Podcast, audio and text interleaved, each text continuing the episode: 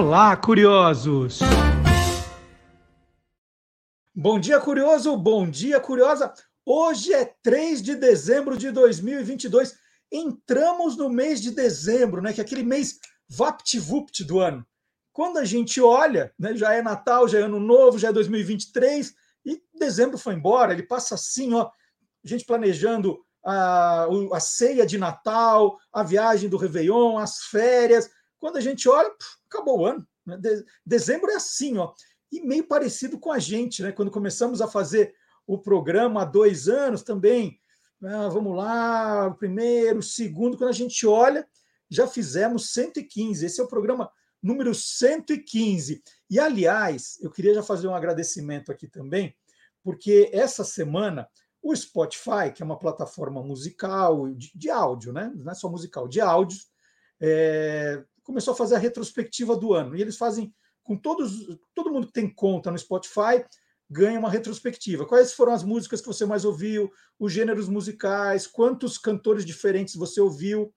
Eu ouvi 31 mil horas de, de música, de podcast esse ano. Meu Deus, ó, vai gostar. Eu não consigo ficar em silêncio, né? Estou trabalhando, estou ouvindo música, ouvindo podcasts. E nas retrospectivas tem lá os podcasts que você mais ouviu. E muita gente tem lá entre os cinco principais o, o, o canal do Guia dos Curiosos, né? O Olá Curiosos e o Quem Te Viu, Quem TV estão dentro da conta Guia dos Curiosos no Spotify. Então você se procura a conta Guia dos Curiosos e vai achar os programas. E aí as pessoas colocam lá que são os mais ouvidos. E essa semana também as pessoas começaram a marcar publicaram a tela, né, que você pode publicar, e marcaram o Guia dos Curiosos. Olha que bacana. E então, se você tem lá na sua retrospectiva o Guia dos Curiosos, me marca, marca o Guia dos Curiosos que eu quero compartilhar também. Adorei, adorei, né? Comecei, comecei a receber de um, de outro, de outro. Falei, que bacana! As pessoas viram e falaram, ah, eu também, eu também, eu também. Então, se você está entre aqueles que o Guia dos Curiosos aparece na sua retrospectiva, por favor, me marque que eu quero compartilhar, quero. É, é muita alegria. Então, eu quero que mais gente é, comemore com a gente. Muito obrigado para todo mundo que está ligado. Então, dá para ouvir o Olá Curiosos, ou quem te viu, quem te vê, no formato podcast. Tá no Deezer, no Spotify, no SoundCloud, e tem no YouTube e no Facebook do Guia dos Curiosos. Bom, no programa de hoje, nesse aqui, número 115, você vai conferir, atenção, hein? A jornada de um soldado brasileiro na Segunda Guerra Mundial. Uma bela entrevista no programa de hoje. Cerveja camuflada de refrigerante nos estádios do Catar. Verdadeiro ou farsa? Tem gente que está fazendo isso? Será? Hum. Qual é o bicho mais dorminhoco que existe? Bicho, hein? Não vale a gente. A gente gosta também de dar uma encostada em algum lugar, hein? Perder a hora. Bandeiras e hinos de Holanda, Espanha e França. É o último episódio do Simbolopédia, o último. O Tiago Joseberg conseguiu mostrar as bandeiras dos países que estão disputando a Copa no Catar. Faltou Brasil, mas é porque tem uma surpresa para a semana que vem. Então, Holanda, Espanha e França terminam esse pacote das 31 seleções. Semana que vem tem Brasil podcast leva de volta aos anos 60, 70, 80 e 90. Que sensacional! Tá para mim, hein? Tá para mim. Tá para mim, tá para você. Tudo isso e muito mais no Lá Curiosos, que começa agora fazendo aquele passeio pelo site do Guia dos Curiosos. É importante sempre a gente dar esse recadinho para que você visite o site do Guia dos Curiosos, porque ele é complementar ao trabalho que nós fazemos aqui nessa versão podcast, nessa versão YouTube. É, não dá para contar tudo o que acontece, né? Então a gente sempre dá aqui uns highlights do que você vai encontrar no site do Guia dos Curiosos. É www.guiadoscuriosos.com.br. Um exemplo, um exemplo, que tem muito mais na nossa home. Um exemplo. Né? Tem essa, essa matéria aqui de objetos curiosos que foram leiloados por celebridades. Um exemplo, alguns exemplos. Por exemplo, a Scarlett Johansson já leiloou um lenço de papel usado. É, teve um, um, um leilão é, para uma instituição de combate à fome nos Estados Unidos, e é isso em dezembro de 2008. E esse lenço de papel usado pelo Scarlett Johansson arrecadou 6.600 dólares. Olha só. Brincos de Maradona. Né? Falamos muito agora da, dos dois anos da morte do Maradona. E quando ele era técnico da Argentina, ele teve um par de brincos de diamantes confiscado. Isso em 14 de setembro de 2009. Ele tinha dívidas com o governo italiano, os brincos foram confiscados e, os, e eles foram vendidos por 25 mil euros. Olha só. Outra, outra, manuscrito de All You Need Is Love. A canção foi escrita pelos Beatles em 1967 e esse manuscrito foi arrematado num leilão em Londres em 2005 pelo equivalente na época a 2 milhões e meio de reais. Primeiro violão de George Harrison é, foi o, o violão em que ele aprendeu a tocar foi vendido em 2003 é, por 360 mil dólares. Em 2003, num leilão em Londres. E o pai de Harrison comprou aquele violão por 3 libras e meia, que dava na época 8 dólares, mais ou menos. Só mais uma, vai só mais uma, que depois eu quero que vocês visitem o site do Guia dos Curiosos. O terno usado por John Travolta no filme Embalos de Sábado à Noite, de 1977, foi vendido em 2005 por 145 mil dólares. Olha só. Então tá aí, mostrei de novo a tela para você entrar e curtir e compartilhar e navegar no site do Guia dos Curiosos. Agora eu vou chamar o Guilherme Domenichelli, que gosta de perder a hora, mas não aqui. No nosso programa ele nunca perde a hora, ele sempre chega no horário contando curiosidades do mundo animal.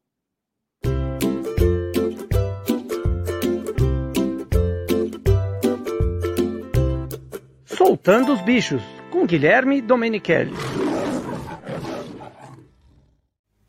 Quais são os bichos mais dorminhocos do mundo? Existem algumas espécies de animais que dormem bastante. Entre eles estão os koalas. Esse animalzinho australiano bastante simpático adora dormir. Por isso que em cativeiro é difícil de ver os koalas acordados. Outro animal que é bastante dorminhoco é o bicho preguiça. Pelo nome, já desconfiamos, né? Existem seis espécies diferentes de bichos preguiças e todas elas são bem dorminhocas. Tanto os koalas como os bichos preguiças dormem em média 15 horas por dia. Mas, por incrível que pareça, o rei do sono também é o rei dos animais, os leões. Os leões podem dormir até 20 horas no mesmo dia. São animais de hábitos noturnos, ou seja, ficam acordados durante a noite para caçar e dormem bastante durante o dia. Por isso que muitas pessoas que visitam zoológicos reclamam que os leões estão sempre dormindo.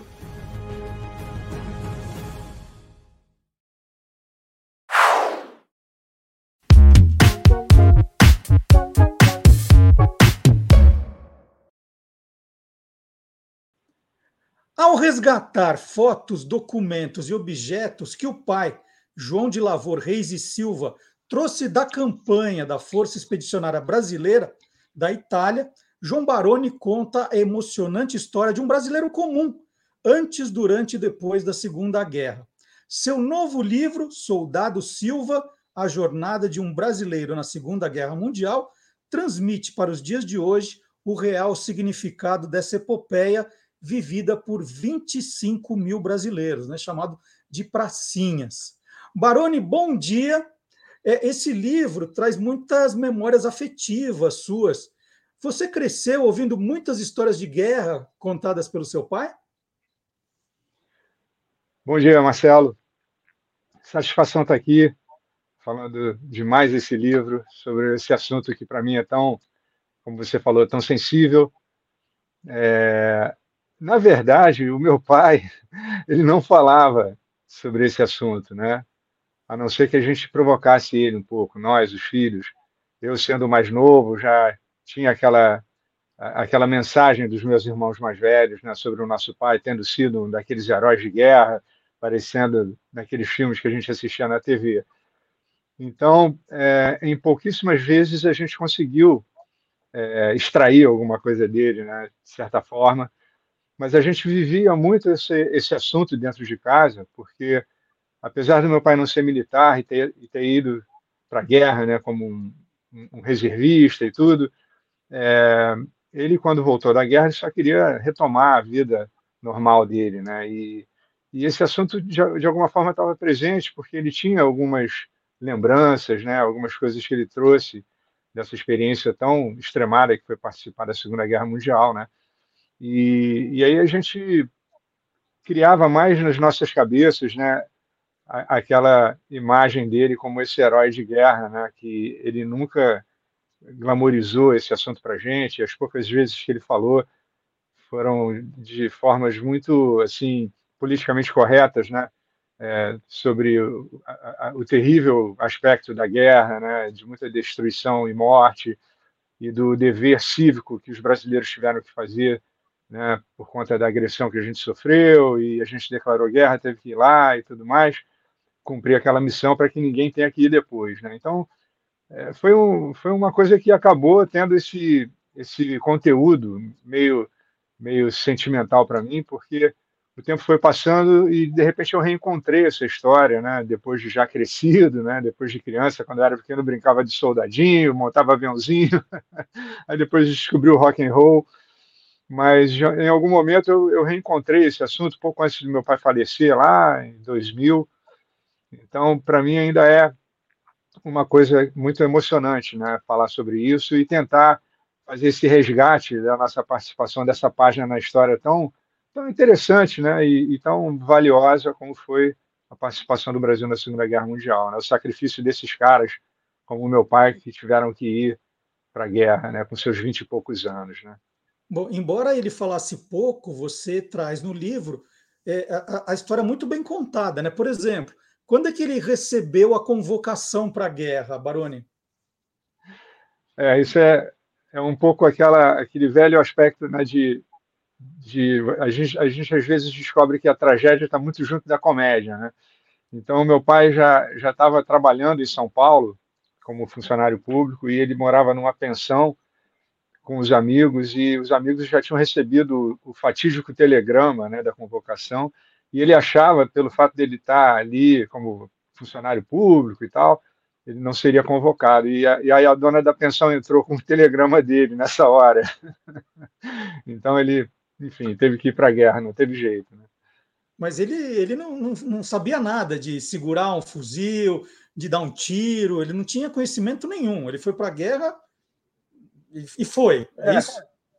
A gente podia dizer assim, por uma, por uma parte pelo todo, né, que o brasileiro não estava nem um pouco preparado para a guerra. Né? O meu pai até tinha uma certa vivência, porque quando ele era jovem, pequeno, ele morava é, em, em Foz do Iguaçu, então eles moravam numa área rural e às vezes eles iam, eles iam fazer caçadas lá naquela época e levavam uma arma para caçar, uma arma para proteção pessoal, alguma coisa assim. Então meu pai tinha uma pequena noção assim é, de, de armas de fogo, ele já tinha uma pequena noção, é, mas realmente ele não era militar, né? ele era um reservista naquela época.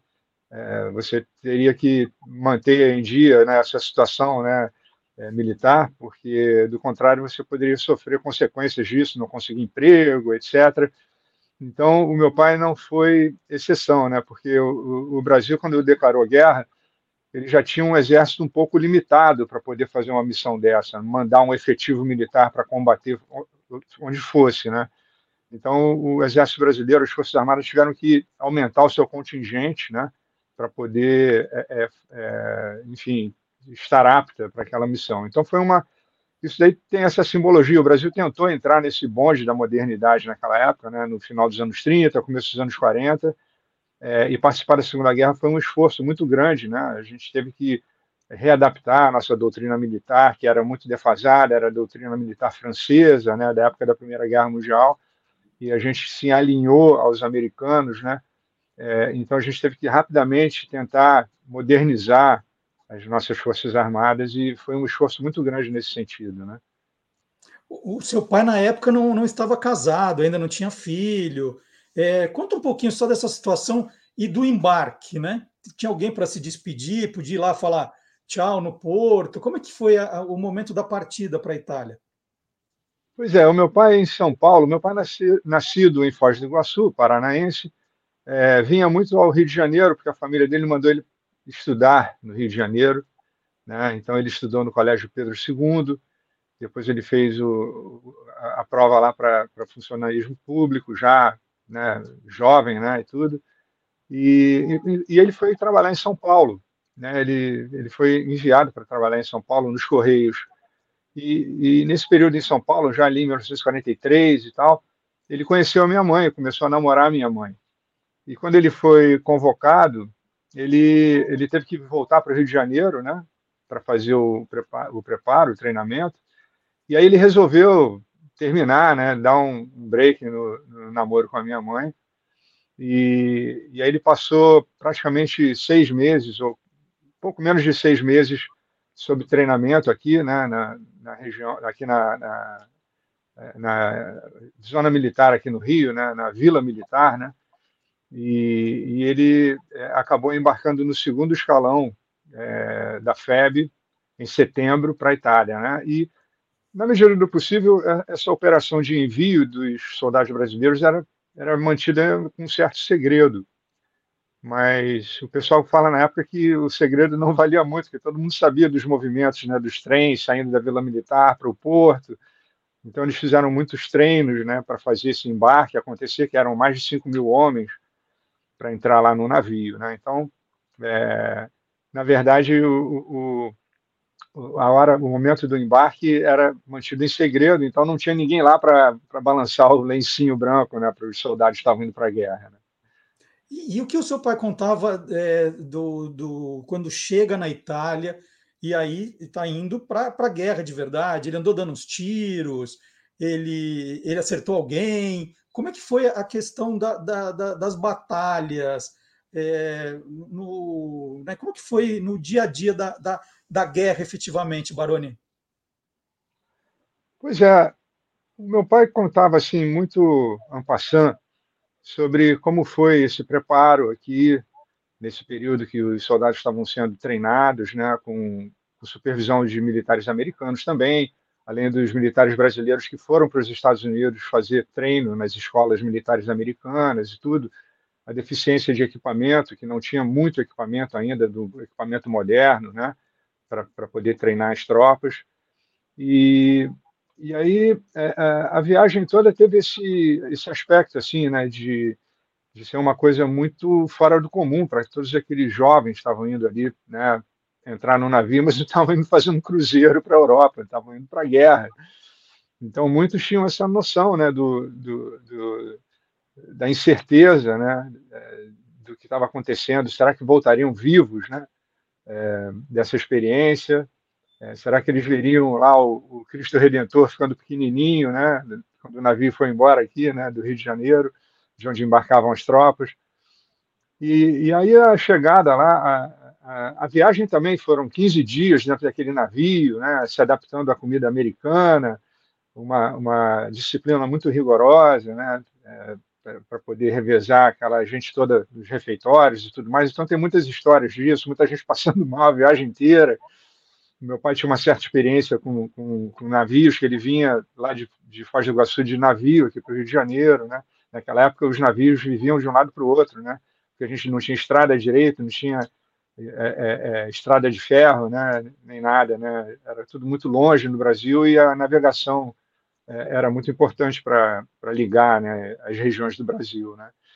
Então, meu pai falou que realmente foi um impacto muito grande a chegada em Nápoles, porque o porto estava todo destruído. Então, eles já tiveram uma noção do que, era aquela guerra. Né? os navios emborcados, os, os portos, os prédios do, do porto é, totalmente destruídos. Né? Então, é, realmente foi uma coisa de, de, impacto. Né? E depois, é claro, é, a, a, o deslocamento até a zona de guerra, né? eles eles foram é, numas barcas até o porto de Livorno, porque é, Nápoles ainda permitia que os navios de, de grosso calado a, ancorassem lá, né? E de lá é, as tropas seguiram lá para o norte da Itália, né? Pelo, pelo litoral até, até Livorno, que era um porto ali perto de Gênova. E aí dali as tropas seguiram de transporte de terra até a região ali da Emília-Romana, onde passou a maior parte das ações né, que a FEB é, tomou parte, né, dentro do quinto exército americano. Então essa essa essa narrativa da guerra, mesmo meu pai sempre foi muito reticente, nunca falou se matou alguém, ele falava que era só dar uns tiros para cima que os alemães já se rendiam, então ele nunca teve esse esse desapego em falar para os filhos, né? Se ele matou alguém, imagina se ele ia falar isso, né? Jamais ele ia falar uma coisa dessa, né? E então a gente tem essa essa essa lembrança, né? Do, do, dessas narrativas dele sendo coisas muito pontuais. Depois, quando ele estava muito velhinho, uma vez a gente conseguiu ouvir dele que a pior coisa que tinha na guerra era o cheiro da morte, porque às vezes eles passavam por uma casa destruída e, e dentro daqueles escombros, muito provavelmente tinha algum cadáver lá e tinha aquele cheiro horroroso, né? Tem aquela história, muitos soldados botavam cigarro no nariz para não sentir aquele cheiro, né? E então a, as histórias são muito pontuais, né? Eu acabei fazendo uma pesquisa para esse livro porque eu fui aqui no, na unidade onde meu pai serviu, que foi o Regimento Sampaio. Eu estava me devendo há muitos anos ir lá fazer uma pesquisa sobre o prontuário dele, né? Que eles têm lá um prontuário de todos os soldados que serviram é, e foram para a guerra, né? Que eles chamam de ficha de ficha de alteração. Então, o, último, o penúltimo comandante do, do Regimento Sampaio foi muito gentil e me cedeu uma cópia dessa ficha de, de vivência dele lá, desde o dia que ele entrou na unidade até o dia que ele foi dispensado lá na Itália ainda, né, porque a FEB foi dispensada é, lá na Itália quando acabou a guerra. Então, eu fiz mais ou menos uma pesquisa com algum, alguns livros de, de, datas e lugares por onde o meu pai passou, que estão nesse prontuário, e eu acabei usando isso como uma uma, um complemento né, a essas imagens que a gente está mostrando no livro novo, né? Está aqui, né? É Esse é o Soldado Silva. E, e, o bacana, né, Baroni, é que você no livro, vou até mostrar, mostra de novo a capa, aí a gente enche a tela aqui, ó. Tá aqui, ó, Soldado Silva, a jornada de um brasileiro na Segunda Guerra Mundial, o lançamento do João Baroni. E, e o bacana é que o livro traz muitas fotos feitas pelo seu pai, né? É, como é que é isso? Podia levar a câmera fotográfica? Podia ficar fazendo selfie, publicando no Instagram? Como que era na questão da guerra, essa questão da, das imagens que você traz no livro? É. Pois é, Marcelo, eu acho que esse livro ele tem esse caráter das imagens, mais do que qualquer coisa, né? Um livro né, de fotos e as fotos dos objetos que sobraram dele, que eu guardei até hoje, tudo. E a gente teve um trabalho muito é, intenso de restaurar esses negativos dessas fotos. É, naquela época, é, ter uma câmera não era tão comum, já estava muito popular né, o, o, hábito de fotografar, né, como um hobby, como uma coisa muito prosaica, né, é, mas não foi o caso da maioria dos soldados, ninguém, ninguém era é, é, permitido ter uma câmera para ficar tirando foto no meio do tiroteio, né, imagina. E, e, a, e, as forças brasileiras tiveram uma limitação muito grande é, em termos de material, de imagem. Assim. Tinha aquele departamento de imprensa e propaganda né, do governo Vargas que mandou um cinegrafista e mandou alguns, é, permitiu alguns é, correspondentes de guerra e, e tinha pouquíssima gente oficial fazendo imagens fotográficas ou mesmo filmando alguma coisa a gente tem assim um, um déficit muito grande é, dessa memória visual né, das forças brasileiras durante a guerra. É, eu já fiz uma pesquisa para outros, outros trabalhos, acabei descobrindo uma outra coisa assim rara, mas é o tipo da coisa que me, merecia até, quem sabe, seja o meu próximo projeto, fazer uma imersão aí, tentar descobrir onde quer que esteja mais imagem assim é, guardada né, da, da, da participação brasileira na guerra. Então, quando a guerra acabou, é, em, mas ali foi em maio, né, mais ou menos no começo de maio, dia 8 de maio, 9, a guerra acabou. E aí o próximo trabalho que seria muito intenso, né, seria enviar todos aqueles 25 mil brasileiros de volta para o Brasil. né? e a gente foi chegando na Itália em levas de 5 mil homens. Então, imagina você, a guerra acabou em maio, e, e, e os últimos 5 mil brasileiros que voltaram para o Brasil chegaram aqui só em novembro. Né? É, o meu pai mesmo só conseguiu chegar aqui em agosto. Né? A guerra acabou em maio, levou pô, quase quatro meses né, para voltar. Né? E nesse tempo que os brasileiros ficaram lá, o pessoal acabou tentando matar o tempo de alguma maneira, né, e tal. E o meu pai acabou comprando uma câmera e tirou fotos. E essas fotos foram um acervo assim muito é, muito valioso para a gente, porque tinha um, um, álbum, um certo álbum de fotografias, que depois eu soube que era um álbum que era vendido em papelarias, em, em lojas, era um álbum com a cobra fumando assim na capa, um álbum muito bonito para colocar fotos, né? Aquele álbum de fotografia, né? a lá antiga, né? E o meu pai é, pegou esse acervo todo e pegou muitas coisas que ele trouxe de lá, de cartões postais, de folders e coisas assim, de imagem, e ele guardou tudo nesse nesse álbum de fotografias. E eu me lembro, é, de vez em quando, eu e meus irmãos, a gente se reunia junto com ele para ele falar sobre aquelas fotos daquele álbum. E aí ele falava, não, isso aqui são, são amigos, isso aqui, isso aqui são as ruínas de Roma e tudo, não sei o quê. E, e, esse álbum ficou guardado durante muito tempo, mas infelizmente ele foi roubado né, da nossa casa numa ocasião e a gente perdeu, né? Uma coisa tão preciosa assim, infelizmente, é, ele sumiu numa situação e, e, e para nossa sorte esses negativos estavam guardados no outro lugar. E, e aí eu acabei pegando essa, essas imagens para eventuais livros, como foi o nosso primeiro livro, né, Marcelo? A Minha Segunda Guerra, né, que a gente uhum. editou aqui pela Panda Books e tal. Foi o meu primeiro livro, né, e tudo. Foi muito interessante, muito legal para tentar apresentar esse meu interesse pela Segunda Guerra Mundial e tudo. E essa minha intenção de manter viva essa memória né, desses caras como meu pai que tiveram para a guerra. É, foi um livro muito importante né, nessa minha trajetória. E estamos aqui de novo na Panda Books com o Soldado Silva, agora fazendo esse livro com, a, com as fotos e os negativos que sobraram dessas fotos que meu pai tirou lá, que foram restaurados, né, num trabalho muito meticuloso, para poder compor essa narrativa, essa história de uma forma bem ilustrada, bem, bem bacana, né? É, e além das fotos, Baroni, você até citou que o livro traz imagens da, dos objetos né, que seu pai usou lá, tem capacete, é, tem roupa, tem as tags de identificação. É, isso, isso tudo estava guardado com carinho, né? É, como, é que, como é que se guardou isso durante um tempo aí na sua família? Sim, sim. É, eu me lembro que é, tem uma história na nossa família que o, o, nosso pai, um belo dia, ele pegou essa sacola enorme que estava cheio de objetos que ele trouxe da guerra e contou para os meus irmãos. Eu acho que não devia nem ter nascido nessa época.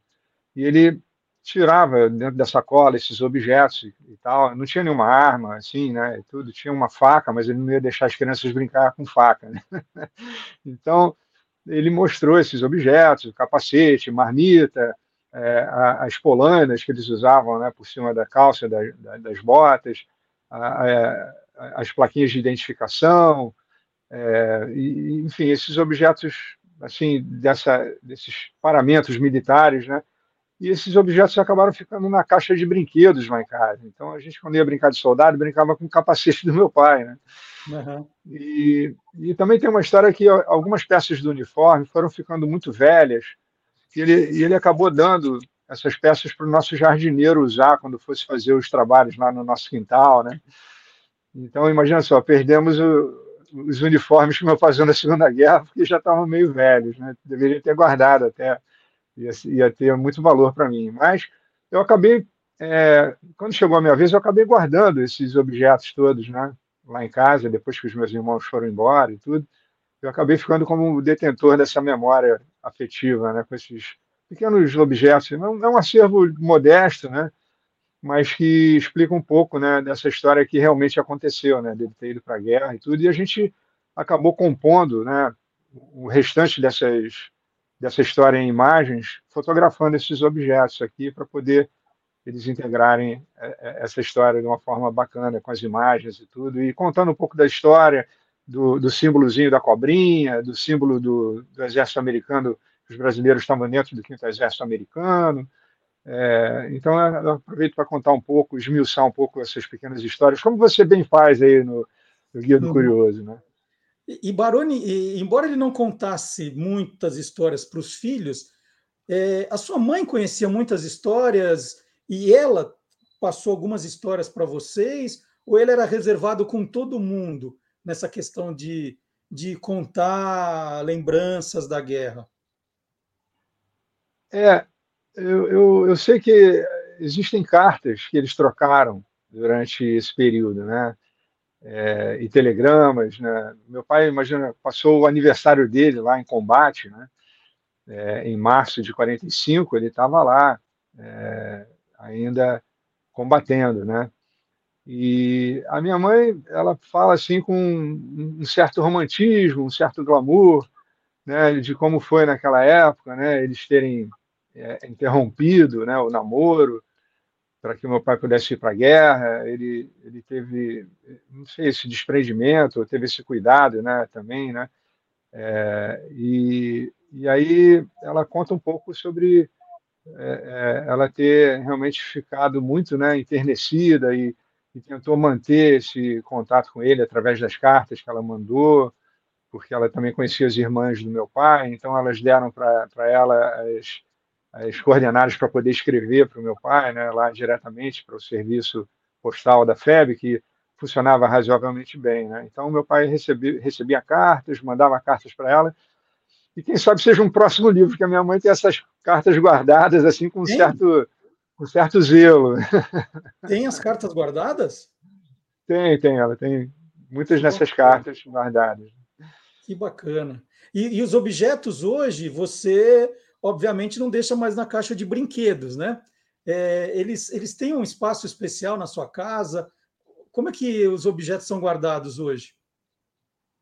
Pois é, eu tenho, eu tenho uma caixinha onde eu deixo tudo ali com um pouco mais de cuidado para não não deixar estragar e tudo, mas como é, uma, é, um, é um acervo assim, muito modesto, né? não tem muito uma questão museológica para guardar isso, né? é, um, é mais um acervo sentimental mesmo, são pequenos objetos guardados, como o anel, por exemplo, que ele comprou um anel lá de Nápoles, né, que era um anel que era vendido para os, para os turistas ali e tudo. É, então, são, são pequenos objetos, né, o, que, o que restou desses paramentos militares de cinto, aquele, aquela, aquela pochete para botar pente de munição, é, uma faca de trincheira, que era uma faca mais genérica, né? não era faca, não era uma baioneta, né? É, as, as, as é, plaquinhas de identificação, o capacete dele está em muito bom estado também, né? que são dois capacetes, um de aço e um de fibra. E aí a gente explica e mostra todos esses objetos né, devidamente é, fotografados aí no livro. Então, é, realmente é um, é um acervo assim muito muito sentimental, muito modesto, porém com esse valor, né? Com esse valor da, da, da história que cada um deles contou e, tá no, e está nos contando, né? Cada um desses objetos. Né?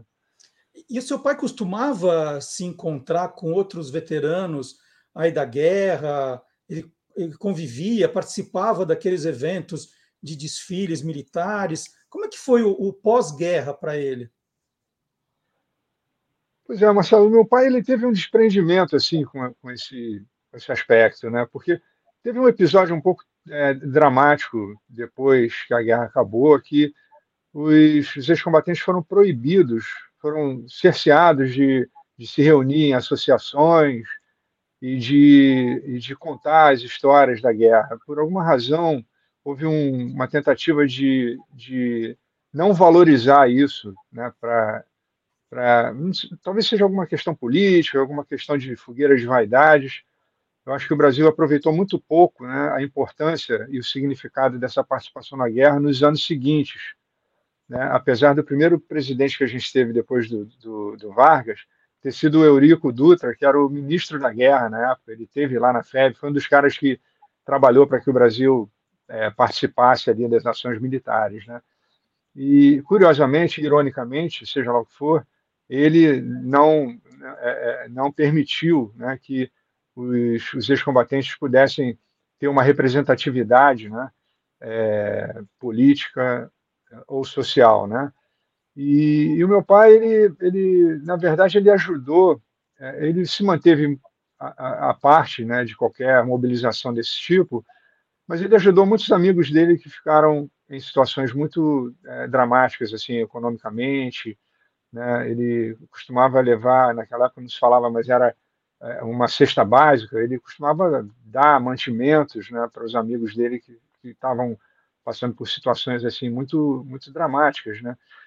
E, e, mais ou menos lá em 1976, eu acho, se não me engano, é, houve a inauguração de uma associação de ex-combatentes no Rio de Janeiro, né? Aqui ele começou a frequentar, eventualmente. Ele não era um, um assíduo frequentador, mas ele acabou indo em algumas ocasiões. E aí depois, lá em 1995, uma vez eu, eu acabei é, convencendo o meu pai a, a ir num, num, evento que ia ter lá no Regimento Sampaio, né, alusivo aos 40 anos do final da guerra. Então, eu, eu acabei indo com ele, né, nesse evento. É, inclusive, tem algumas fotos desse, desse evento, onde ele reencontrou alguns amigos dele, o capitão lá do, do, do pelotão dele, tudo. Foi, foi muito legal ver aquilo acontecer, né? Acabou virando um, um registro ali também é, sentimental, né? É, ele reencontrar alguns de seus amigos né, nesse evento. E era uma época onde ainda havia muitos ex-combatentes né, podendo comparecer nesses eventos. Né, e, e hoje em dia a gente está vivendo o, final de uma era. Né, daqui a pouco a gente não vai ter nenhuma testemunha ocular de tudo isso que aconteceu naqueles tempos. Né. O meu pai já faleceu há muitos anos, em 2000, e hoje os ex-combatentes estão aí quase centenários, alguns centenários, inclusive, né? Então eu consegui fazer um pequeno registro dele reencontrando alguns dos, camaradas dele nesse, nessa data, em 1995. Né? E Barone, a gente falou de capacete, falou de polaina, tag de identificação e medalha. Esses brasileiros que foram lutar na Itália, eles foram condecorados, receberam medalhas, receberam homenagens? Sim, sim, acabou que é, também havia um problema por conta dessa urgência toda e, e, e, de como foi muito rápido a entrada em serviço e a entrada em combate, a gente não estava muito preparado para é, emitir medalhas né, por ações valorosas né, que os soldados brasileiros estivessem é, fazendo em campos de batalha. Então, é, criaram-se condecorações para os brasileiros que só foram entregues depois que a guerra acabou, né? as nossas condecorações. E, ironicamente, é, muitos soldados brasileiros acabaram sendo condecorados com medalhas americanas, a Silver Star, né? a Bronze Star, a Distinguished Services, eram medalhas assim realmente é, emitidas para quem realmente fosse é, muito valente né, em combate, né, tivesse algum realmente alguma página de heroísmo. E, e foram muitos brasileiros, mas não foram todos, né? É, eu, não, eu, eu, acho que num dos meus livros eu, de, eu, devo estar com essa tabela assim de, de quantos brasileiros foram condecorados. Eu acho que rolaram assim algumas centenas de, de medalhas americanas concedidas a brasileiros, né? Por, por, por valentia, por bravura. É, mas na, na verdade a maioria dos brasileiros não recebeu medalha nem condecoração e estava todo mundo lá cumprindo um papel dentro desse coletivo enorme que foi, né? Essa participação dos 25 mil brasileiros, mais de 25 mil brasileiros. Quando a guerra acabou, é, todos os, os ex-combatentes, todos os expedicionários receberam uma medalha de campanha, né? Como uma comprovação de que eles fizeram esse esforço, foram além mar lutar e tudo mais, recebiam o certificado e a medalhinha, e o meu pai recebeu essa medalha, foi a única medalha que ele recebeu, na né, medalha de campanha. Então, é, então é isso, acho que é, esse livro também tem essa simbologia assim de, de mostrar que é, a gente hoje em dia pode, pode considerar esses caras como meu pai como, como heróis, né? É, apesar de eles não terem rendido os alemães ou, ou, combatido né, um contra cinco, aquela coisa, mas eles são considerados heróis pelo, pela simbologia, né? Então, meu pai ele representa muito desses 25 mil brasileiros que tiveram lá, né? E, e, e a história de cada um deles poderia dar um livro, né? É, porque foi uma foi uma experiência muito extremada, né? Você sair do Brasil, interromper sua vida normal, sua vida comum, para ir participar de uma guerra, que é um negócio terrível, né? Eu me lembro que uma, uma dessas minhas muitas entrevistas teve uma frase de um, um ex-combatente que me marcou muito, que ele falou, na vida comum, se alguém mata, é, é preso e vai para a cadeia. Na guerra, se alguém mata, ele recebe uma medalha. Então, isso explica muito dessa, desse estado de, de alterado né, de normalidade que é uma guerra. Né? Então, os brasileiros estiveram lá, chegaram inexperientes, ganharam essa experiência em campo. Né? Não demorou muito, os brasileiros ganharam essa cancha e, e deixaram de ser inexperientes e começaram a, a lutar a guerra com, com mais sapiência, né? que você só ganha isso mesmo em campos de batalha. Né? Treino é treino, jogo é jogo. Né? Então, é, foi o que aconteceu. A gente teve uma participação muito é, modesta, porém muito importante, muito é, simbólica né? na, na, na, Segunda Guerra Mundial, que foi realmente o maior conflito da história e a gente acabou lutando do lado certo. Né? E, Baroni, vocês, filhos, tratavam o seu João de herói? Você fala, pai, você foi herói de guerra, ele, ele tinha alguma reação assim? Como era essa questão da, da palavra herói com ele? A gente nunca experimentou isso assim de uma forma muito direta. Né? A gente ouvia mais as poucas histórias que ele contou com muito, uh, como é que se diz, com muito espanto, né? É, e, e, a gente não, não achava que ele fosse um herói. A gente tinha isso na nossa cabeça, assim. A gente não tinha essa noção de que ele era um herói, porque ele, ele desinflava muito qualquer coisa nesse sentido, né? Ele, ele nunca se colocou no, no, no lugar de um herói, né? Quando a gente falava com ele, perguntava com ele é, nas conversas sobre a experiência dele, né, da guerra. Então, é, ele nunca se colocou assim nesse ponto de vista de ser um herói. Né? E acho que a maioria dos ex-combatentes, aproveitando também a minha experiência, nenhum deles se considera um herói, né? porque é uma coisa muito autorreferente. Né?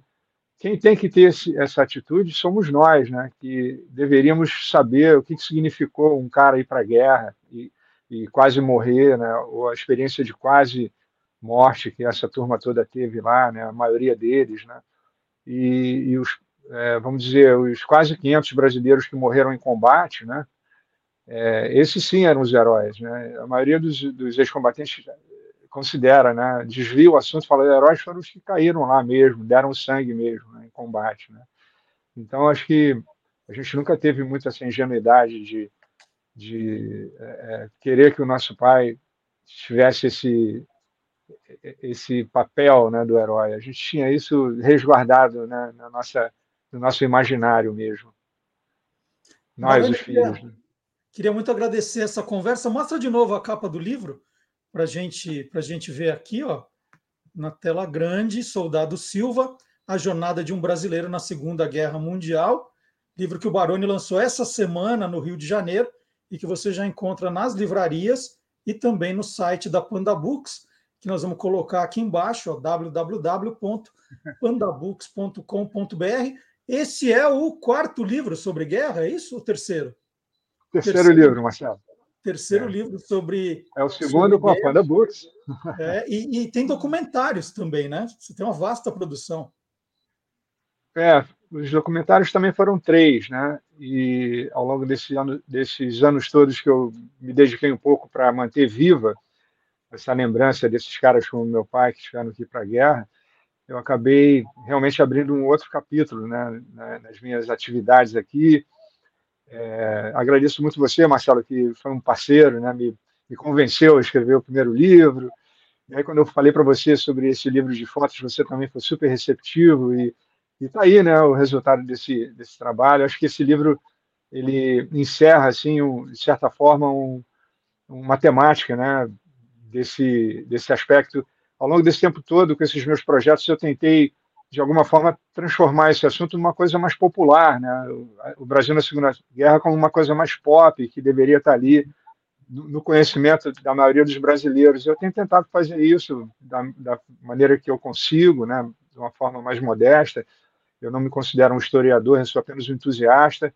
Existem muitos historiadores aí também sérios falando sobre isso e tentando transformar esse assunto numa coisa mais presente na história dos brasileiros, porque é uma história muito importante, muito valiosa e que ajuda muito a explicar o Brasil dos tempos de hoje. E, enfim, a nossa história a gente precisa a cada dia apertar um parafusinho que ajuda muito. Né? E a minha tentativa é essa, de resgatar o soldado Silva. Todos eles, né? Porque o que você conta é justamente a jornada, vamos dizer, de um soldado comum, né? Que que, e você mostra qual era o dia a dia desse soldado comum. Isso que é o bacana, isso que tem diferente, e é um livro que traz fotos realmente impressionantes, porque era do dia a dia ali, né? não era na trincheira, não, era no acampamento, era num tanque de guerra que acharam no meio do caminho, abandonado, né? era a volta para o Brasil. Essas são, para mim, as, as imagens mais tocantes, mais emocionantes. Então, é um trabalho genial que o Baroni está apresentando agora. Soldado Silva, Jornada de um Brasileiro na Segunda Guerra Mundial. Agradeço demais a entrevista, né? Nós estamos mostrando trechos do livro aqui, pedaços do livro durante a conversa, mas o livro como um todo tá, tá lindo de morrer. E, e você fez uma, uma dessas roupas para você, né? Você fez uma, uma réplica desse, desse uniforme é, para você? Exatamente. É. Marcelo, como um, um apelo aí é, é promocional aí para o livro, eu tentei é, replicar, né, tentei reproduzir essa foto do meu pai. Essa foto foi feita no Lambi-Lambi, lá na Itália, né? É, e isso daí é um forro de uma jaqueta usado do lado do avesso com um bonezinho de inverno. Então eu, eu ganhei esse boné de um amigo, né? E um amigo meu me ajudou a achar esse forro da jaqueta no, no eBay lá nos Estados Unidos, né? Um, uma peça original da época. Então eu consegui é, obter e tentei fazer. A minha esposa me ajudou a fazer uma foto mais ou menos parecida com, com essa foto que a gente usou, é, que foi brilhantemente colorizada pela Marina Amaral, né, que é uma das maiores especialistas em colorização do mundo, né, uma brasileira que tem esse trabalho reconhecido. Então a gente tem aí como apelo aí para a promoção do livro uma foto do antes e depois, não ontem e hoje aí, né? Do soldado Silva e de João Baroni. Não, e a gente olhando fotos do seu pai mais jovem, você é igualzinho ele, né? Então. Pois é, pois é, é incrível, né? Igualzinho. O fruto nunca cai muito longe da árvore, né? É isso. Baroni, muito obrigado, sucesso com mais esse livro. É, a recomendação, porque é um, é um livro lindo para quem gosta de boas histórias, não necessariamente só da guerra, né, mas de uma, de uma bela história. E agora nós vamos mostrar que o mundo inteiro é curioso, em qualquer parte do mundo tem curiosidade, é que a gente vai mostrar agora. Valeu, Baroni, um abração. Maravilha, Marcelo. Valeu, obrigado. Tchau.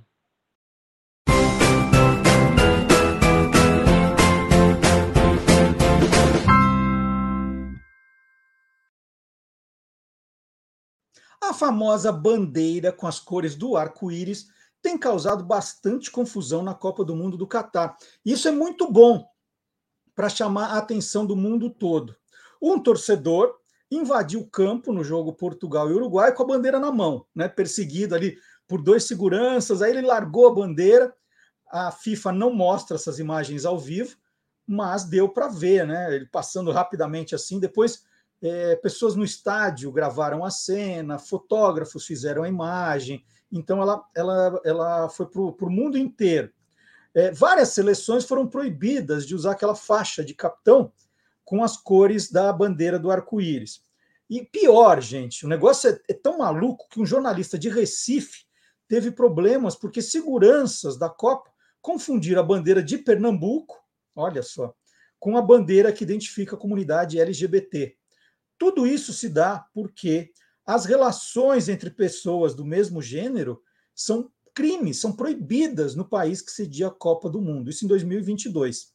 A ideia, então, é aproveitar a visibilidade que um evento como a Copa do Mundo tem para expor essa situação. Né? Tem muitos problemas de direitos humanos no Catar.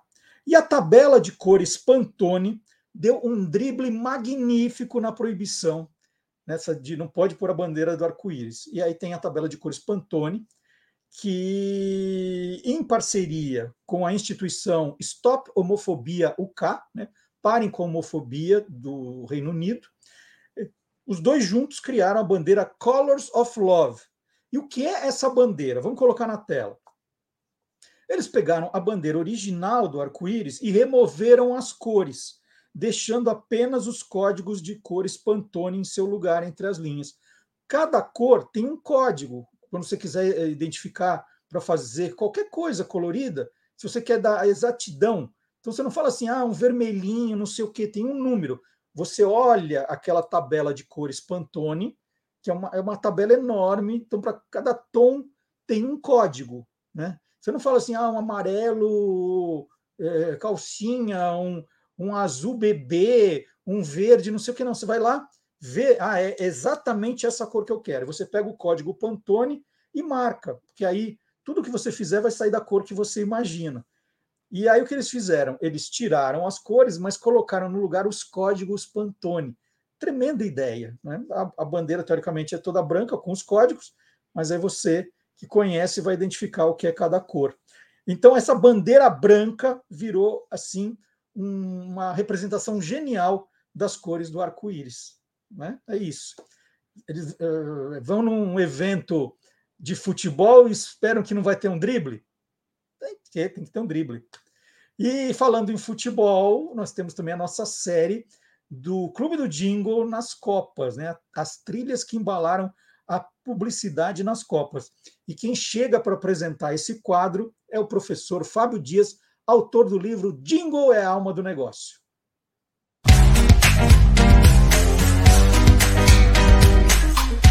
Clube do Jingle.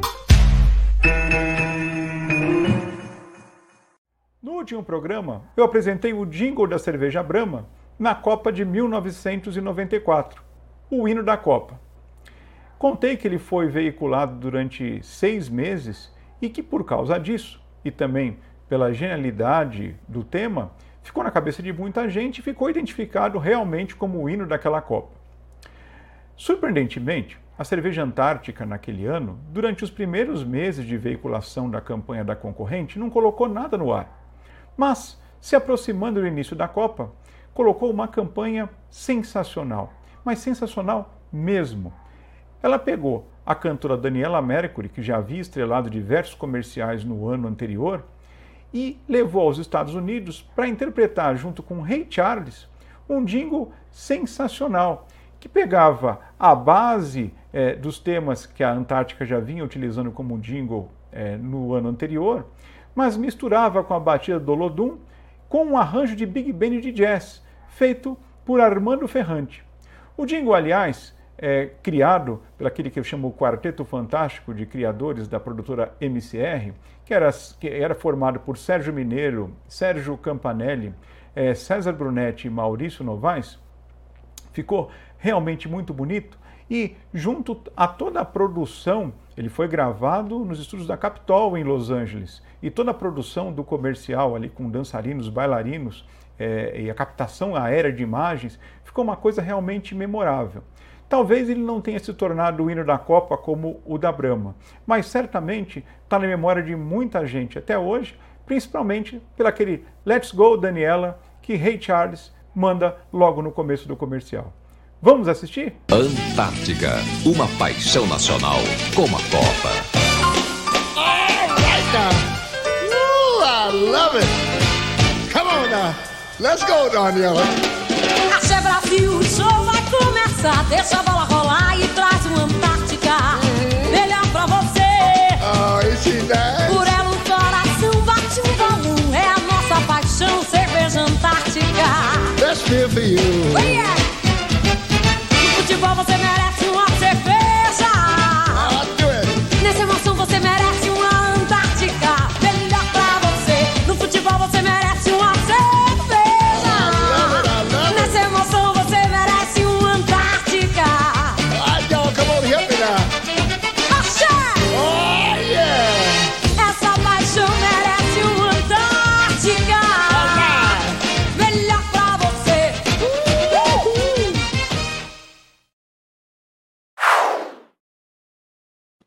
Pelo visto, os comerciais de cerveja nessa época não, não precisavam pedir para beber com moderação, né?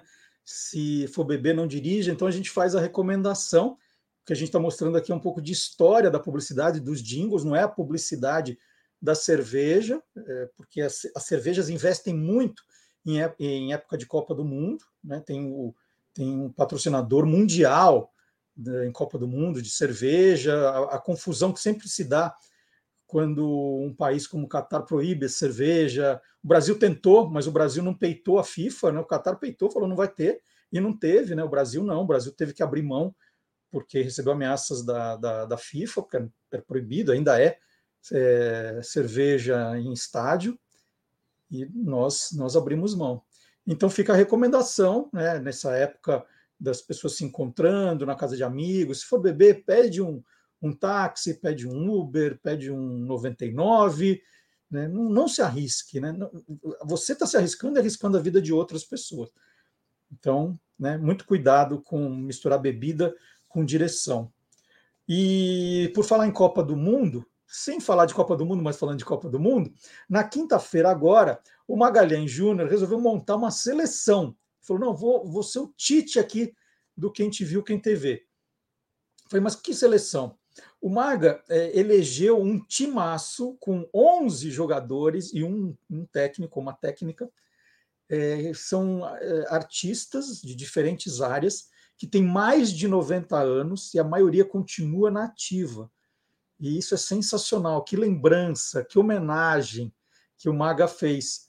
E se você quiser assistir para entender quem são esses 12 personagens, um time inteiro, mas a técnica, já vou dizer que é uma técnica, que é a, a mais veterana de todos, você vai no canal do Guia dos Curiosos. Se você já estiver aqui, você já sabe onde você está.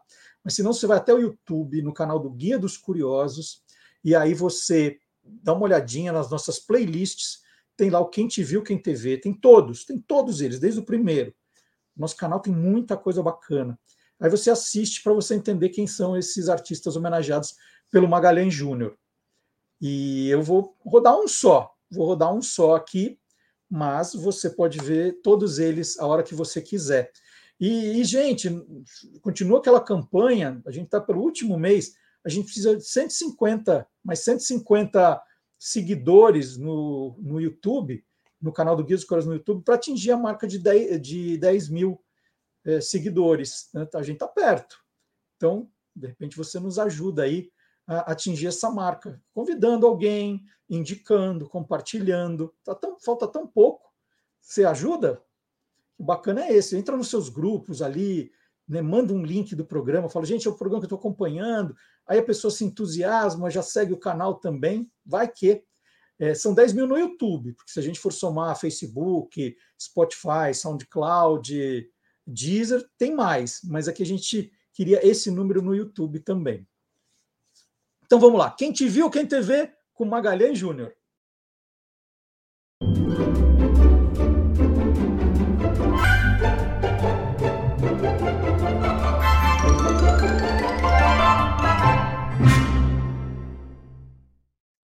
Ô, Maga, agora, agora é o, o, momento em que você tem que revelar quem é o seu ou a sua camisa 10. Né? O teu time está quase pronto. Falta camisa 10 e camisa 11. Mas o camisa 10 é sempre camisa 10. E é a camisa 10, né? porque ela é uma craque também é, na interpretação e na direção. Natália Timberg que está na ativa até hoje. Seu nome de batismo é Natália Timberg, ela que nasceu no Rio de Janeiro, em 5 de agosto, lá, quase 6 de agosto, mesmo dia que eu, 5 de agosto de 1929, ela que está com 93 anos. Atriz de rádio, cinema, teatro, TV, radioatriz, atriz, produtora, diretora, né? E tenho uma eu tenho uma profunda admiração pela Natália Timberg, porque assim como a Laura Cardoso, assim como a Fernanda Montenegro, você percebe em cena que ela em cena se dedica tanto ao personagem que você esquece que ela é ela, né? Então acho que o grande momento do ator é quando o telespectador ou quem está assistindo o espetáculo se esquece que ele é ele, ou ela é ela. Ela que foi uma das participantes da da primeira fase ali da, da novela O Direito de Nascer. Né? Nossa, uma novela, nós já comentamos dessa novela aqui, mas eu queria trazer a lembrança que, como curiosidade, que ela sempre fez personagens densos, extremamente ligados ao drama. E, de repente, numa novela também da TV Tupi, ela faz uma novela leve, uma comédia, ainda em preto e branco, um personagem cômico é, chamado chamada Aide, na novela Divinas e Maravilhosas. As Divinas e Maravilhosas. E tinha uma, uma coisa interessante, porque na época ela devia estar ali com 43, 44 anos. E ela interpretou uma noventinha, a ID. Né? Mas, assim, bem rebuscada, nada a ver com a noventinha que ela é hoje. E tem uma cena muito legal dela, a Natália Timber, contracenando com Procópio Ferreira. Eu sinto muito, mas ninguém vai mexer nas paredes desta casa. Mas lembre-se essa casa também é minha, viu? Pois então, essa casa também é sua, reforme a sua metade. O quê? Exatamente, reforme a sua metade. A minha metade? Mas eu sei lá quando é, que, onde é que começa a minha metade e onde acaba. Bem, meu querido, isso não estava escrito no testamento, mas como você é um cavalheiro, eu eu pressuponho que, como mulher, eu tenho o direito de escolher. Então, eu acho que a, a sua metade é aquela parte da cozinha, dos banheiros, do quintal e tudo. É, banheiro, a casa dos cachorros. Né?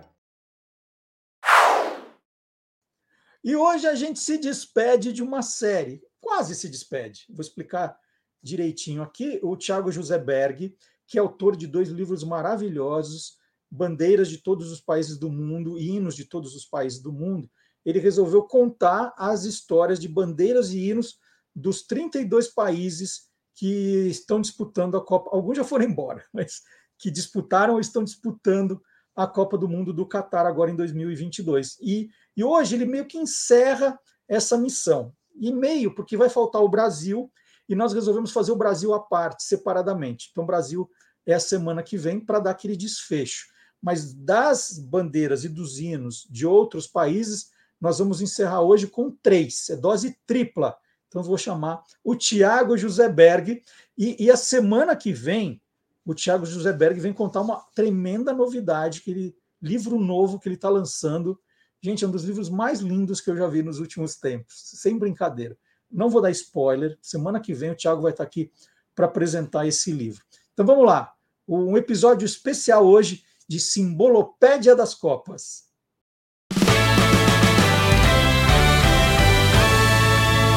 Simbolopédia das Copas. Olá, curiosos! Vocês conhecem o país que está jogando a Copa do Catar, cuja letra do hino fala a seguinte frase: O rei da Espanha sempre reverenciei? Não, não é a Espanha, e sim a Holanda, também conhecida como Reino dos Países Baixos. A história começa em 1568, quando o poeta e diplomata Philips van Marnix escreveu uma letra em homenagem ao rei Guilherme de Nassau, cujo título era Wilhelmus van Nassau, uma homenagem ao príncipe de Orange que lutou pela independência holandesa ao longo do século XVI.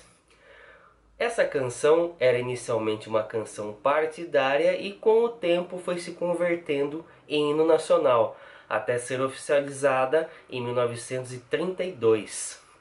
Vale lembrar que no contexto dos séculos XV e XVI, em que a Europa medieval era governada por uma série de reis, o rei espanhol acabou governando a Holanda, por essa razão, os holandeses pediram que antes de iniciar a luta armada, que o rei concedesse a independência dos holandeses. Vamos ao hino nacional dos Países Baixos.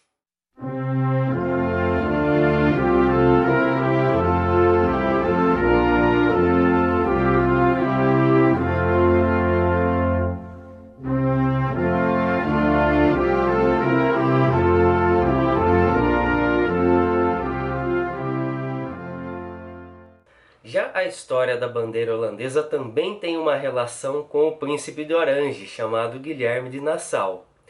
Em 1572 foi adotada a primeira versão da bandeira holandesa, com as cores laranja, branco e azul. Essa bandeira tricolor, em uma época em que os tecidos eram tingidos naturalmente, mostrou que o laranja tornava-se muito instável, ora ficando amarelo e ora ficando vermelho. Por essa razão, ao longo do século XVII, a cor laranja foi substituída pela vermelha. Uma versão popular diz que a cor vermelha representa o povo, a cor branca representa a igreja e a cor azul representa a nobreza. E por falar em Espanha, a origem das cores da bandeira espanhola estaria associada ao casamento de Isabel de Castela e Fernando de Aragão em 1469, quando as cores dos seus brasões foram combinadas para formar o padrão vermelho e amarelo.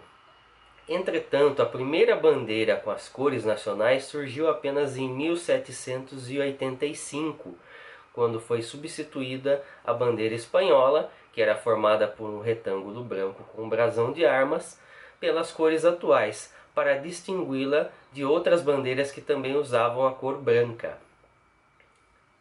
A versão estatal da bandeira espanhola também possui o brasão de armas, formado pela coroa real, pelas colunas de Hércules e pela expressão plus ultra, que significa mais além, remetendo-se às conquistas espanholas além dos brasões históricos que formaram o Reino da Espanha.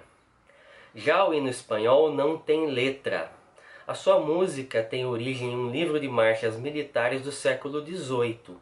Em 1770, o rei espanhol Carlos III colocou a canção como marcha de honra para simbolizar o seu reino e o reino da Espanha. Com o tempo, essa marcha foi se popularizando e passou a ser chamada de Marcha Real, até que foi adotado oficialmente em 1997. Ao longo da história, houve muitas tentativas de se colocar uma letra no hino espanhol, mas nenhuma delas surtiu efeito. Vamos então à Marcha Real.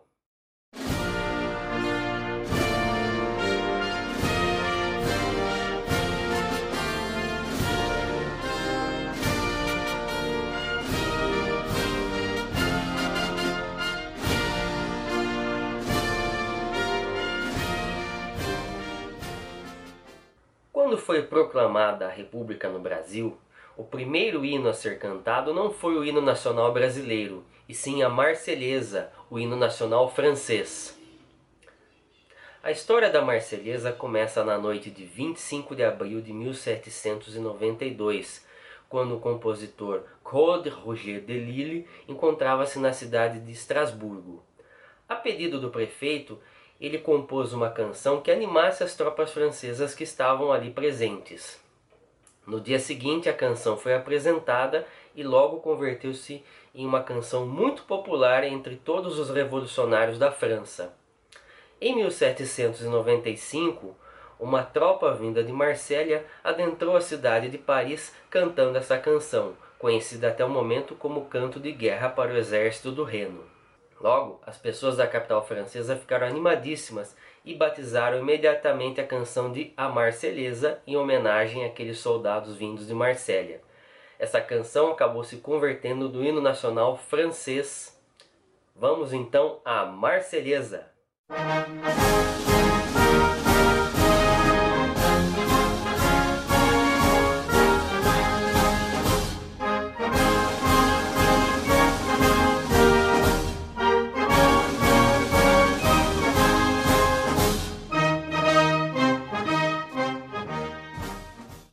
Bandeira francesa é conhecida como a tricolor, devido aos seus ideais de liberdade, igualdade e fraternidade.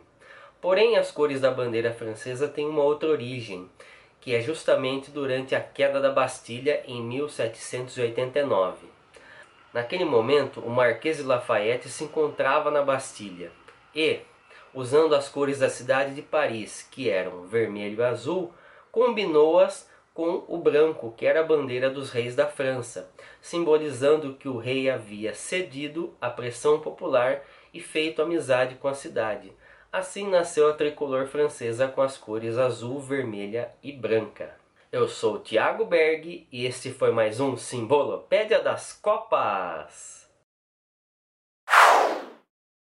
Bom, eu aproveito sempre que eu mostro bandeiras e hinos, tem outra coisa que representa muito forte as Copas do Mundo, são as camisas das seleções. A gente fica esperando para saber é, o modelo, como vai ser, se tem alguma coisa diferente, né, vai, vai ter alguma modificação. Esse ano nós tivemos seleções que mudaram os escudos, a gente fica ali ansioso. E eu sempre convido você a curtir o meu livro 100 Camisas que conta as histórias de todas as Copas. E essa semana eu fiz um vídeo sobre isso que rodou nas nossas redes sociais, rodou no TikTok, rodou no Instagram, no Facebook. Vamos ver esse vídeo, é bem curtinho. Vamos, vamos conferir? Essa aqui é uma réplica da camisa da seleção do Zaire, que disputou uma única Copa em 1974. A estampa do leopardo, né, símbolo do país africano, quebrou todos os padrões da época. Ela é linda, né? O país, que se chama agora República Democrática do Congo, perdeu seus três jogos. Levou 9 a 0 da Iugoslávia, 3 a 0 do Brasil. A Copa de 74 também foi a única disputada pela Alemanha Oriental, com o fim da Segunda Guerra Mundial, a Alemanha foi dividida em duas, a ocidental capitalista e a oriental socialista. As duas Alemanhas se enfrentaram nesta Copa e os alemães orientais venceram por 1 a 0. Mais uma. A camisa da Sérvia Montenegro é um caso curiosíssimo. A seleção estreou na Copa de 2006 uma semana depois de ter deixado de existir. Por causa da independência dos dois, o país não existia mais como serve Montenegro.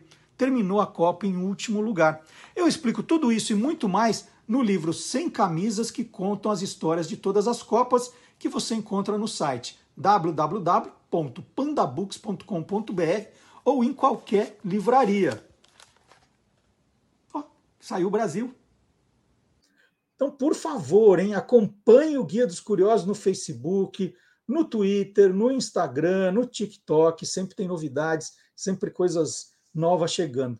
Daqui a pouquinho eu mostro outro que não é de futebol também, mas esse de futebol é que a gente está nesse pacote Copa do Mundo.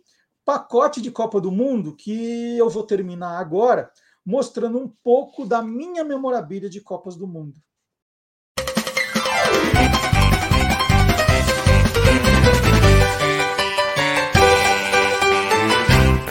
Loucos por Copa. Bom, você que está acompanhando esse quadro desde o início, deve, deve ter pensado duas coisas, né? Como o Marcelo guarda coisa, uma coisa impressionante. Que eu já mostrei camisas de seleções, já mostrei uh, os manuais aqui do Zé Carioca, já mostrei é, lembranças da, da Coca-Cola. Aliás, a Coca-Cola não fez nada esse ano, né? Mas é, fui mostrando lembrancinhas né, dos mini craques, dos brindes que eles davam mostrei livros, mostrei. Hum, que mais? Mostrei tanta coisa.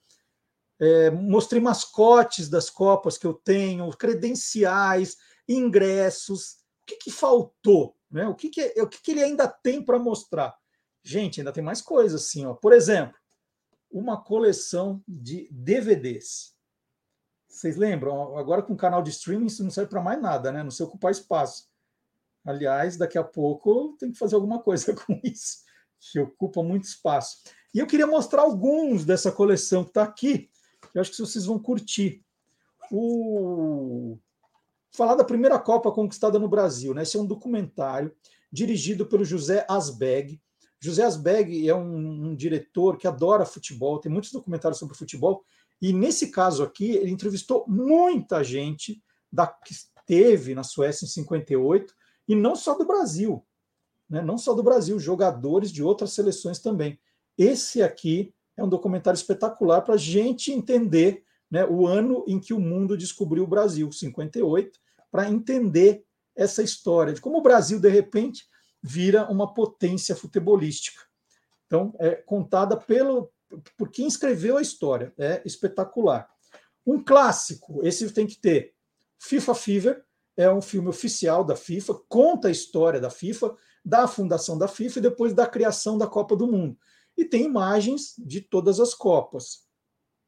É, tem também uns extras, então, assim, os maiores frangos, os maiores dribles, cenas engraçadas, né? Aquele jogador que se abaixa para pegar o cachorrinho que invadiu o campo, o jogador que cai de um jeito engraçado. Então, é um filme divertido também, é histórico e divertido. O, a narração nesse desse aqui é do Orlando Duarte, então guardo com mais carinho ainda. Então, FIFA Fever é um clássico. Bom, aí, vamos explicar. Todos os filmes da, FIFA, da, da Copa do Mundo pertencem à FIFA. A FIFA é dona do negócio. Quer usar? Tem que pedir para a dona FIFA. E a dona FIFA cobra bem, né? Para que você use. Mas é comum nessas feiras mundiais que se vende direitos autorais que a FIFA esteja lá vendendo o seu produto. E você pode criar o produto que quiser, desde que pague para a FIFA. E a revista Placar fez isso. Lançou uma série de DVDs, esses são de 2002. Então, tem lá com os filmes oficiais da FIFA.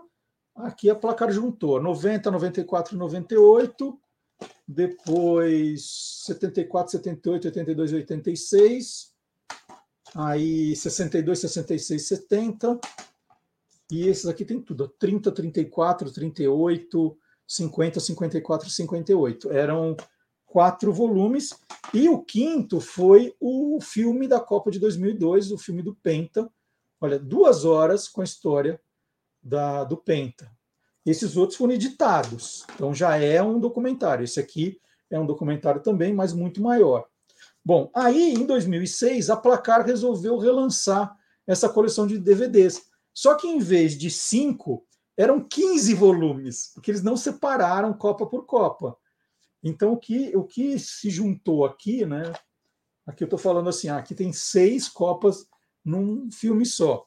Aqui não, aqui era Aqui tinha que comprar todos. Eu só comprei o que eu não tinha, né? Que era o filme da Alemanha 2006. Depois a Placar não fez mais isso, pelo menos não que eu saiba, não vi mais. Então eu comprei só o de 2006, porque eu falei, ah, não vou comprar todos os 15 da coleção, porque eu já tenho.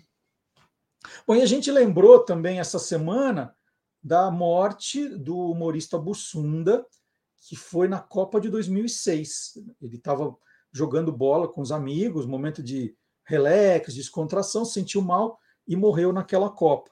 E aí eu tenho guardado aqui o filme é, A Taça do Mundo é Nossa, do Cacete Planeta, um filme de 2003, é uma comédia, que teve a participação de dois jogadores do Tri. Teve a participação do Jairzinho e do Carlos Alberto Torres. Então tá aqui.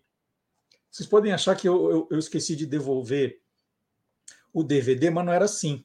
É, a Blockbuster, lembram? Eu, eu, era sócio da Blockbuster, alugava lá, e, de, e, eles compravam muitos filmes quando era um lançamento. Eles compravam aquele monte de filme e deixavam lá. Aí, quando passava o lançamento, ninguém mais queria saber do filme, eles guardavam um ou dois. Aí eles começavam a vender os DVDs usados, né, mais barato, e eu comprei esse aqui. Então, ele me pertence, viu, gente? Não é da, da Blockbuster, não. A Taça do Mundo é nossa, com a turma do Cacete Planeta, uma comédia muito engraçada e, e, que fala justamente do roubo da Julius Rimet, que aconteceu no Brasil de fato em 1983, aquela coisa do baseado em fatos bem reais. Então, é essa brincadeira. E tem dois filmes, só para terminar, que eu amo de paixão, que foram baseados em histórias verdadeiras. Os dois são de 2005. O primeiro é Duelo de Campeões, é um filme que conta o famoso jogo Estados Unidos 1, Inglaterra 0 na Copa de 1950 foi considerada a primeira grande zebra da história das Copas, porque até então a Inglaterra se recusava a disputar Copas do Mundo, achando que ela era tão superior aos demais. Né? Nós, nós que inventamos o futebol, nós jogamos muito melhor que vocês. Né? Para que se enfrentar em Copa do Mundo? Né? Isso é para os outros. Então a Inglaterra achava que eles eram demais. Eles vêm jogar é, no, em Belo Horizonte, no Estádio Independência, perdem por 1 a 0 e essa história é maravilhosa, e ninguém acredita nesse resultado.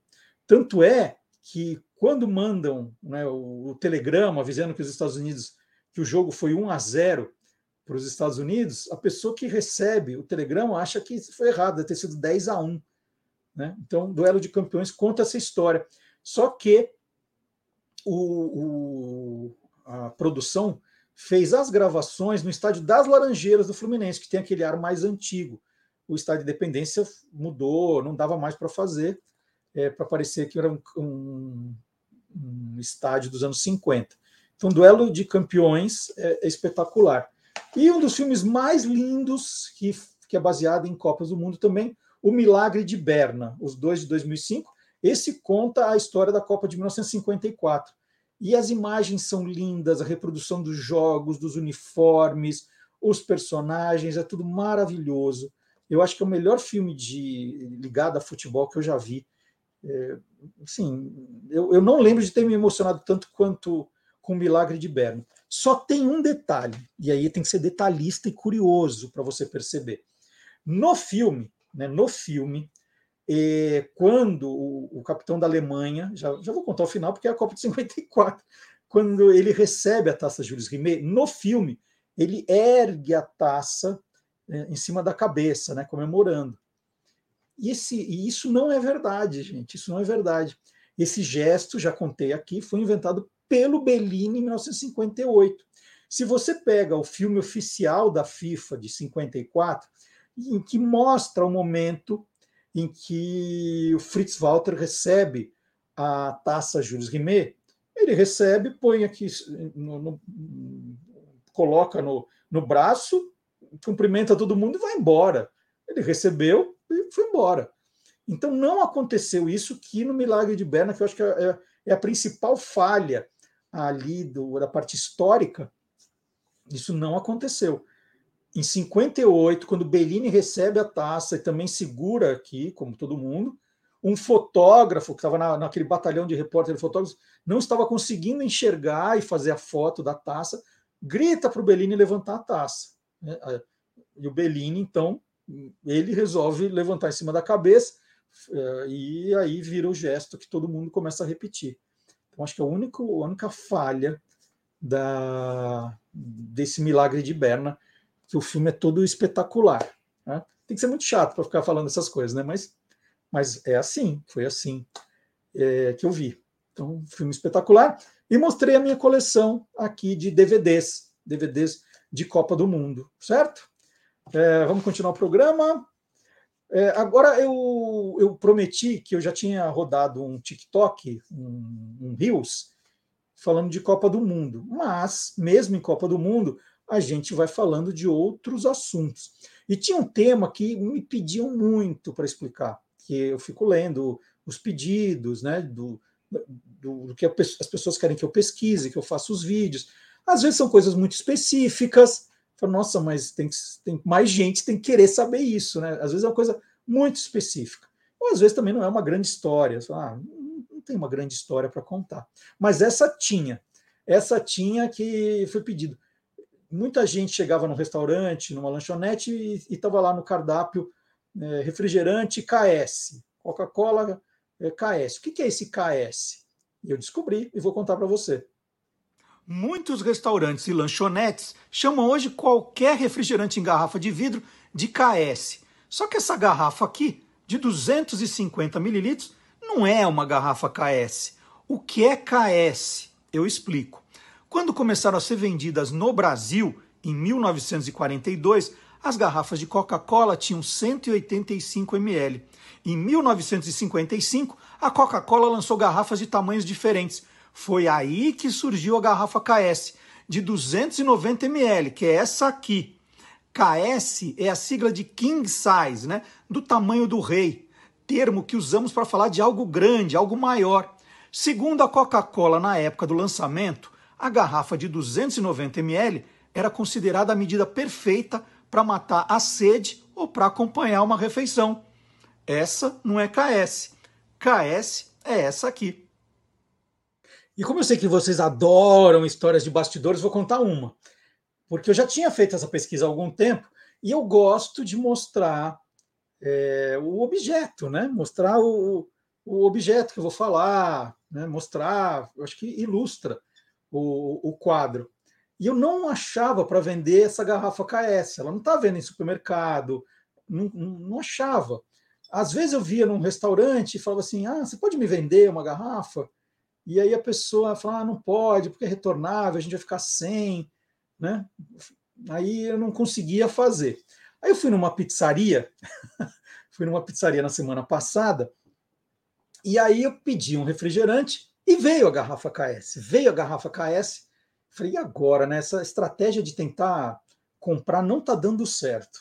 Né? Falei assim, puxa, eu vou, quero comprar. A pessoa fala, ah, não tem preço, a gente precisa, né? vai ficar sem. Aí eu resolvi mudar a tática.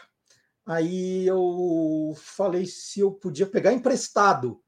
Falei assim, olha, eu juro que eu vou pegar emprestado, a semana que vem eu devolvo. Então essa semana eu vou devolver. Aí deu certo, porque aí eles não iam ficar sem, só me emprestavam durante uma semana, e eu falei que eu ia voltar para comer pizza de novo lá essa semana. Eu vou, né? não é nenhum sacrifício comer pizza de novo. Então eu não tentei comprar, eu pedi emprestada. E funcionou. Aí eu estava com a garrafa KS, a outra era mais fácil de comprar, porque essa tem em qualquer supermercado, e eu vou devolver na sexta-feira. Não, vou, de... é, vou devolver, acho que vou devolver esse final de semana. Que geralmente eu gosto de comer pizza na sexta-feira é, à noite tal, mas não vou esperar tudo isso. Vou no final de semana, vou fazer um sacrifício, comer uma pizza e vou devolver a garrafa que me emprestaram. E o meu filho, o caçula Antônio, né, que viu toda a cena, falou: só você mesmo para pedir uma garrafa de Coca-Cola emprestada, né? Eu falei, mas se eu não faço isso, eu não vou conseguir ilustrar o meu vídeo. E o bacana é esse, né? De ilustrar. Eu gosto de mostrar o produto. E aí deu certo, funcionou. É... Bom, eu já, eu já contei aqui da alegria que é estar no formato podcast, nas retrospectivas do Spotify de todo mundo. Então, só lembrando que se você fala assim, eu não vou eu não vou ficar vendo no YouTube, porque gasta muito dados, no Facebook. Eu gosto de baixar o programa, fica lá o áudio para ouvir no Deezer, no Spotify, no SoundCloud. Então, agradecer a todo mundo que colocou o Guia dos Curiosos em suas retrospectivas. Se você publicar, marque o Guia dos Curiosos ou marque o arroba MD Curioso, que eu quero compartilhar essas marcações. E quando a gente fala de podcast, a gente apresenta o nosso especialista. Nós temos um especialista em podcast que sempre traz dicas muito legais aqui de programas que a gente tem certeza que você vai gostar de ouvir. Professor Marcelo Abud.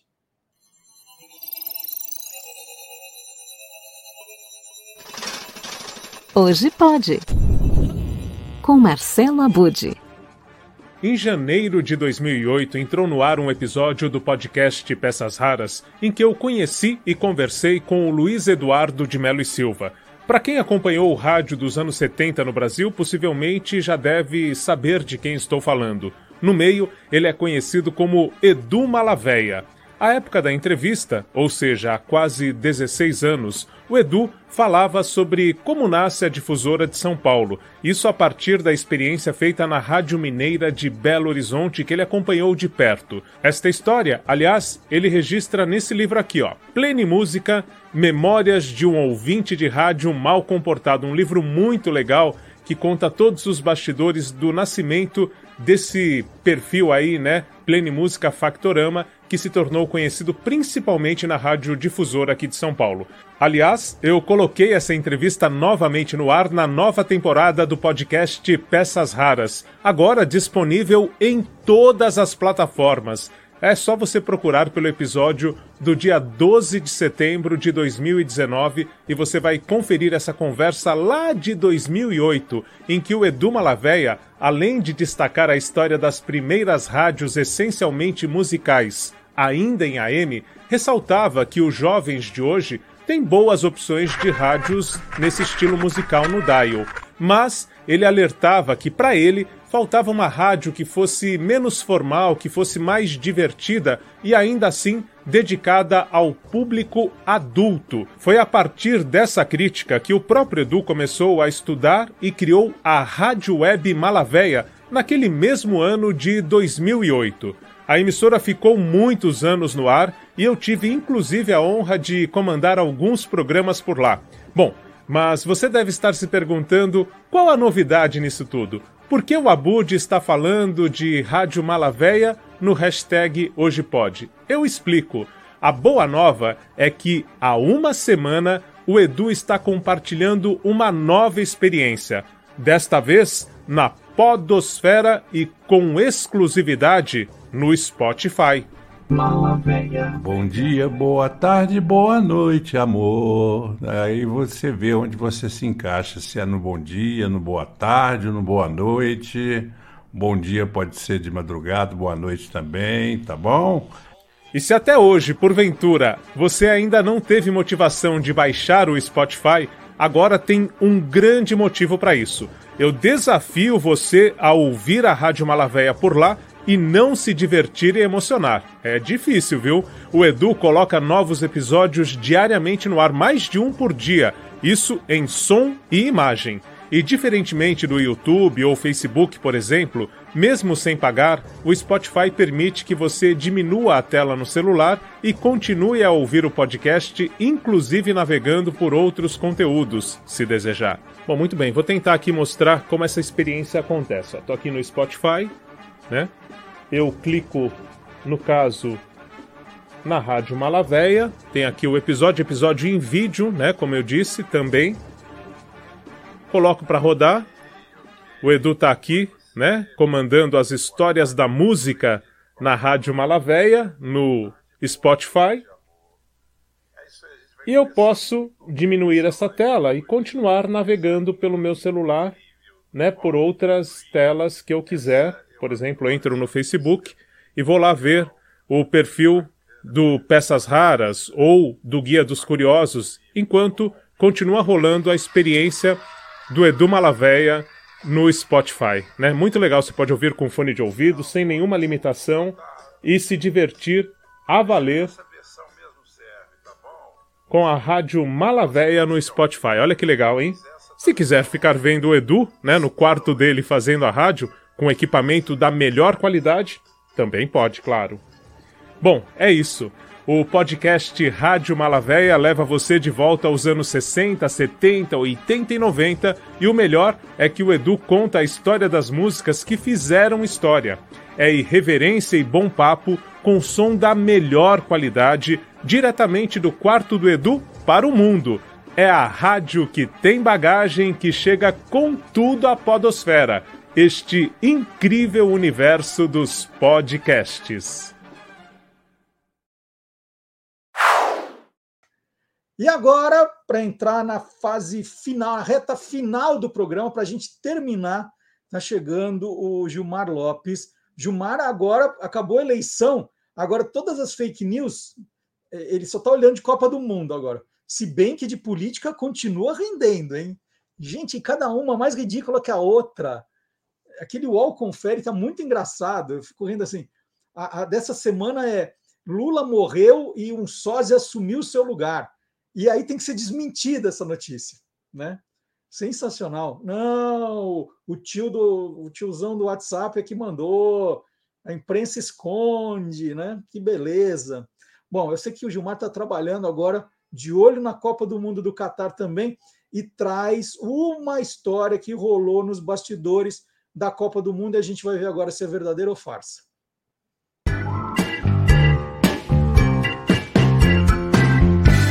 verdadeiro ou farsa?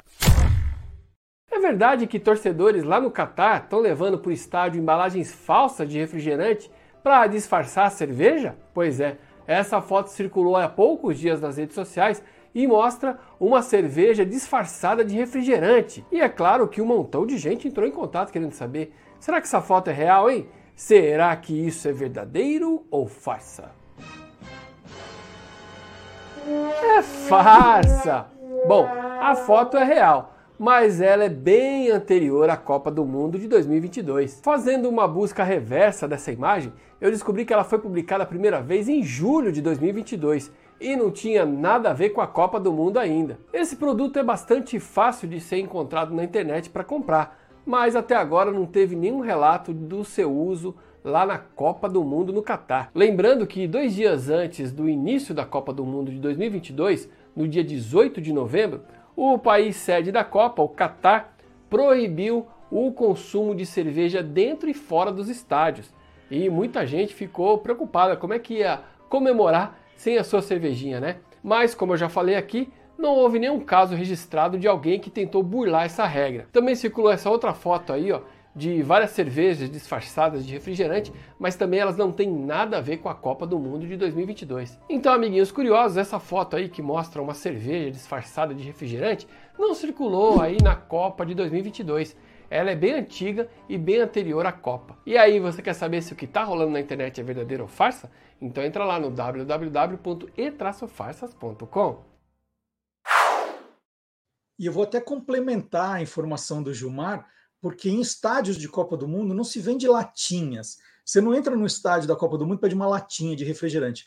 Os refrigerantes são vendidos no formato garrafinha, né, a água e o refrigerante naquela garrafinha de plástico, e ao comprar, automaticamente o vendedor tira a tampinha e não te dá a tampinha. Você já leva a garrafinha de refrigerante de água sem a tampinha, porque aquilo fechado né? Se você atira no estádio, pode machucar alguém. Então, para evitar que isso vire uma arma, né, a garrafinha do refrigerante, é, então já já vendem sem a tampinha. Então já é uma informação que essa história de latinha, obviamente, ia ser farsa. É, e eles é, adotaram a questão dos copos, aqueles copos colecionáveis, para vender cerveja justamente em copos, para não vender em latinha. Não, não você não encontra em estádio de Copa do Mundo latinhas, esquece. Latinhas não, são as garrafinhas de plástico sem a tampinha. E no encerramento do programa, eu queria fazer uma homenagem à dona Elisa Baroni. É, nós fizemos, por uma questão de agenda, o João Baroni é um cara muito ocupado, com muito show nos finais de semana, muita viagem.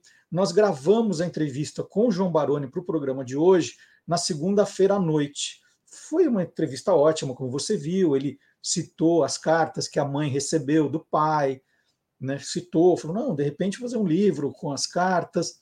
Infelizmente, algumas horas depois, na terça-feira de manhã, nós recebemos a notícia da morte da dona Elisa Baroni.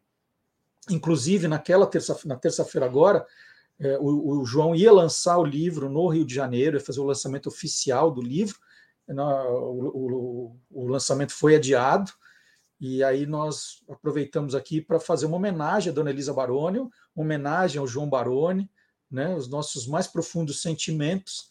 É, infelizmente, aconteceu tudo isso, né, um pouco depois dessa entrevista, então a gente encerra o programa de hoje com homenagem à Dona Elisa Baroni, e nós voltamos no sábado que vem com mais um Olá Curiosos. Tchau, gente.